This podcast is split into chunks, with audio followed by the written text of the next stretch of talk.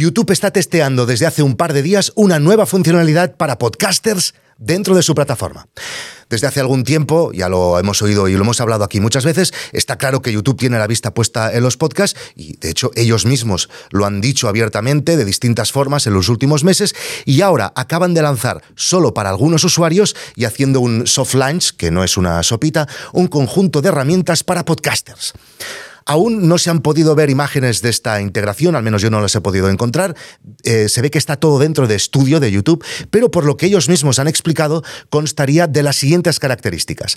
A partir de ahora, cuando le das al botón de crear, donde hasta ahora solo teníamos subir vídeo, emitir en directo o crear un post, también aparecerá la opción de subir un audio.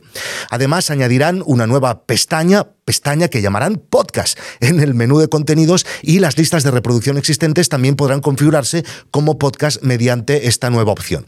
De manera que podremos tener pues, una playlist solo de nuestro podcast dentro de nuestro propio canal. Por último, y aquí es donde pueden hacer un poco más de daño, porque hasta ahora los podcasters lo teníamos fatal en este aspecto, y es que han dicho que mostrarán analíticas del podcast con el rendimiento, las cifras de audiencia y también los ingresos.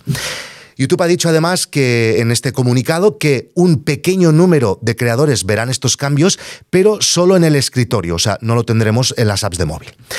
Dudas que nos quedan hasta que no lo veamos. A ver, por ejemplo, ¿tendremos que subir una miniatura, igual que hacemos con los vídeos, una imagen para el podcast? ¿Cómo funcionará, por ejemplo, el algoritmo con estos podcasts? ¿Comenzará a mostrar a los usuarios igual que hace con el resto de vídeos según sus intereses?